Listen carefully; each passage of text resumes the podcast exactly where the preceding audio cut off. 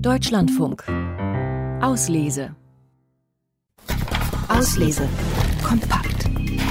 Der Sachbuchtipp von Martin Hubert. Wie bringt man Lesern ein Universalgenie nahe?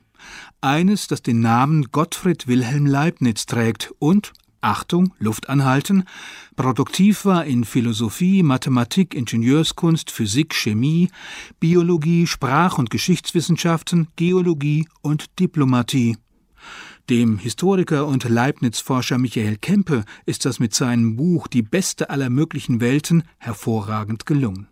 Er schildert sieben Tage aus dem Leben des Gottfried Wilhelm Leibniz und macht so den Charakter und breiten Horizont dieses beeindruckenden Gelehrten des 17. Jahrhunderts fassbar. Kein Lärm, kein Gestank, kein Schlagloch auf einer Kutschfahrt, kein Kummer hält ihn davon ab, ein Stück Papier nach dem anderen mit Buchstaben, Zahlen und Zeichnungen zu füllen. Leibniz scheint morgens schreibend aufzustehen und abends schreibend ins Bett zu gehen. Leibniz war nicht nur geistig ständig in Bewegung, er reiste viel, war an verschiedenen Fürstenhöfen tätig und bearbeitete immer mehrere Projekte gleichzeitig. Passend dazu ging er in seiner Philosophie von einer tief in sich vernetzten Welt aus. Kleine unteilbare Substanzen, die sogenannten Monaden, spiegeln nach Leibniz das Ganze der Welt aus ihrer jeweiligen Perspektive und sind so alle miteinander verbunden. Da alles komplex aufeinander abgestimmt werden musste, konnte Gott auch keine bessere Welt erschaffen. Ein für uns fremder Gedanke. Aber Kempe führt eindringlich vor Augen, wie Leibniz diese Vernetzung als Modell und als Auftrag verstand, um die Welt weiter zu verbessern etwa den Bergbau im Harz. Zum Beispiel denkt er darüber nach, wie man aus dem Hüttenrauch Metalle zurückgewinnen oder im Stanzwerk der Klaustaler Münze Zahnräder für seine Rechenmaschine ausstanzen lassen könnte.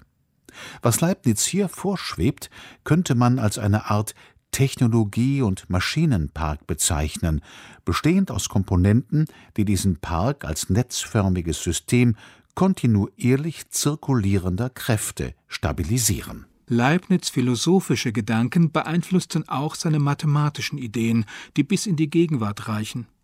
Er entwickelte zugleich mit Isaac Newton die Infinitesimalrechnung und entwarf die Grundlagen des binären Zahlensystems, das nur auf Einsen und Nullen beruht Konrad Zuse berief sich darauf, als er 1938 den ersten funktionsfähigen Computer entwarf, obwohl Leibniz' Idee einen theologischen Hintergrund hatte. Dass Gott die Welt nach Maß, Zahl und Gewicht erschaffen habe, glaubt Leibniz mit Hilfe seiner diadischen Rechentechnik präzisieren zu können. Die Eins bezeichnet die Einheit oder das eine, die Null hingegen das Nichts oder den Mangel an Existenz. Folglich hat Gott als absolute Einheit die Welt aus dem Nichts erschaffen. Das Buch schildert einprägsam, wie sich Spekulation und Empirie an der Wiege der modernen Wissenschaft gegenseitig befruchtet haben. Es ist aber auch ein Lesegenuss, weil der Autor das schöpferische Schaffen von Gottfried Wilhelm Leibniz erzählerisch in das Bild seiner Zeit einbettet.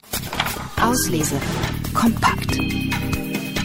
Zielgruppe bei einem Universalgelehrten wie Leibniz ist für jeden etwas Spannendes dabei. Erkenntnisgewinn? Schon am Beginn der modernen Wissenschaft existiert die Idee, dass die Natur ein in sich vernetztes Ganzes ist. Spaßfaktor? Anschaulich, spannend, informativ. Ein Buch zum Verschenken.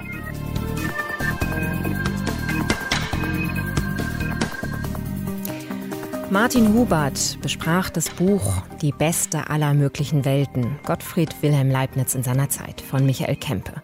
Erschienen im S. Fischer Verlag, 352 Seiten kosten 24 Euro.